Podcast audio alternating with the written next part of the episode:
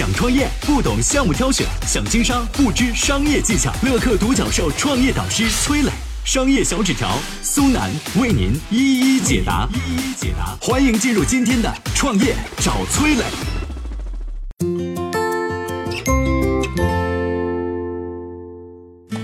从女强人到老赖，金嗓子喉宝背后的这个女人到底经历了什么？为何金嗓子公司上市四年后股价反而缩了百分之八十呢？有请崔磊，有请崔磊。曾经家喻户晓的金嗓子喉宝，在二零一九年被扣上了老赖的帽子。金嗓子的当家人铁娘子江佩珍被法院列为限制消费人员。从金嗓子二零一五年在港交所上市到今天，公司股价缩水超过百分之八十。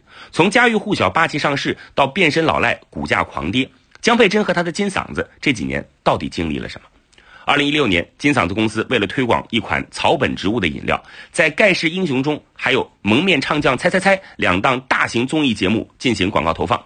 节目结束的时候呢，还有近五千二百万元的尾款没有结清。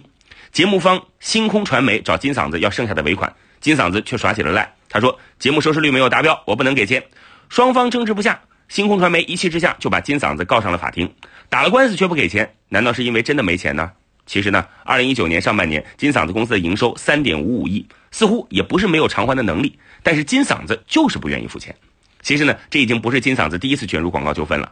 十年前有一个广告，你肯定记得，球星罗纳尔多举着金嗓子傻笑，因为这个事儿啊，金嗓子公司差点被罗纳尔多告上了法庭。事情是这样的。二零零三年，罗纳尔多跟随皇马来到中国，有个朋友告诉他，中国有个企业家非常喜欢你，愿意出三十万美元请你吃顿饭。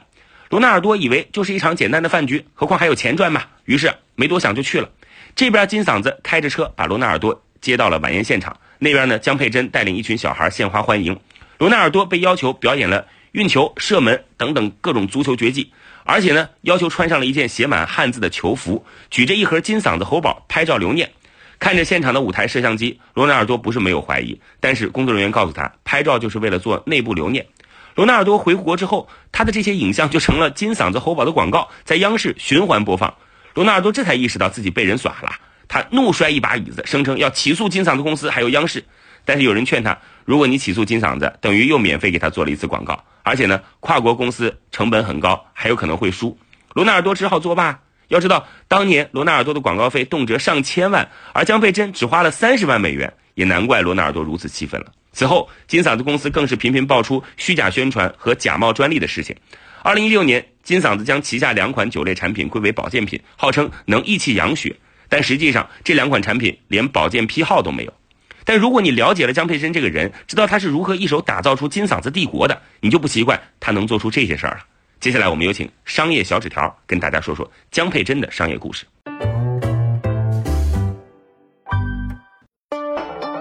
有请商业小纸条，请商业小纸条。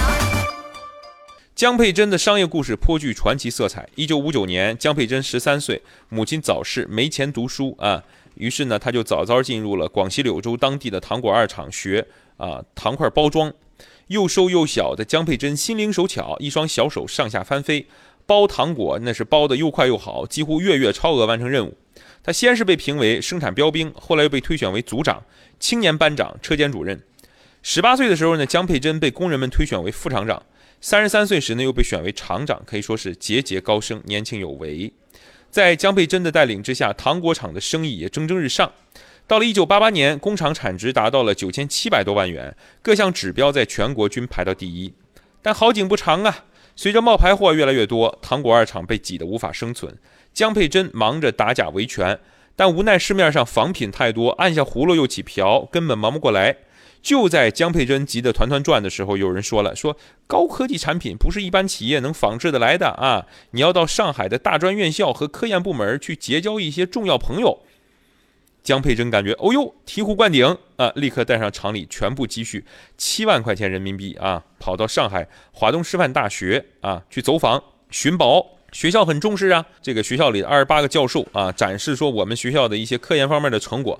江佩珍对这些学校的教授们深深鞠了一躬，说：“哎呀，大家好啊，我没进过大学的门，没想到今天呢实现了啊进大学门的理想啊，我是来这个拜师学艺的。”说完这些话，教授们那重新打量起这个貌不惊人的啊女企业家，生物学教授王耀发，这王老师他被江佩珍的直率和毅力打动，他说啊，愿意免费把自己研发的一款中药润喉糖的配方送给你，送你啊，不要钱。但有了配方啊，糖果二厂也没钱引进这个相关的生产线。于是江佩珍二十天里拿着配方啊，连跑二十八家银行机构，都被拒绝了。绝望当中，江佩珍不服输的个性爆发了。他在办公室大哭一场之后，突然唱起国际歌，唱到说：“从来没什么救世主，全靠我们自己。”哇！员工们的士气被激起了，大家都喊喊叫起来说：“大不了我们自己救自己。”员工决定集资，每人至少一千块。江佩珍最终拿出一万五千八百块的全部积蓄，还抱来一台黑白电视。啊，众志成城，一个月之后，工厂集资达到七百八十万。金嗓子喉宝当年十一月份终于顺利投入生产。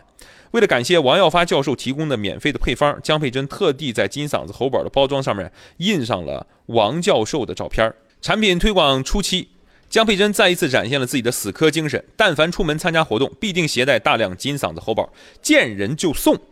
去北京开会，挨个给会议代表送；外出吃饭，给服务员送；外地出差，总跑到药店，先装买药的人问：“哎，您这儿有没有金嗓子？”如果说都有，哎，就买两盒，再问问销售情况。如果说没有卖的啊，立马掏出金嗓子喉宝，滔滔不绝地向销售员来推荐这个金嗓子。渐渐的呢，金嗓子喉宝名气打了出去，带领金嗓子走向巅峰之后呢，江佩珍的个人威望也上升到顶点啊。金嗓子喉宝。这个包装上面王耀发教授的这个头像啊，最后被悄悄换下，换成了江佩珍的照片啊。二零一五年七月十五号，金嗓子在港交所上市，六十九岁江佩珍手握棒槌，把锣鼓敲得震天响，满座皆惊。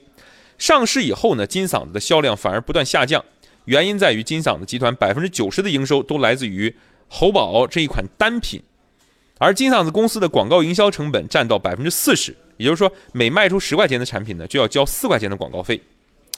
一招鲜吃遍天的时代就这样过去了。在这个用户注意力涣散的时代呢，产品的未来不能仅仅依托在广告营销上，路径依赖形成的营销思维僵化，可能是金嗓子遇到的一个最大的难题。用那句话来说，过去靠运气赚的钱，最终还是会凭本事亏掉。想创业不懂项目挑选，想经商不知商业技巧。乐客独角兽创业导师崔磊，商业小纸条苏楠为您一一解答，一一解答。欢迎进入今天的创业找崔磊。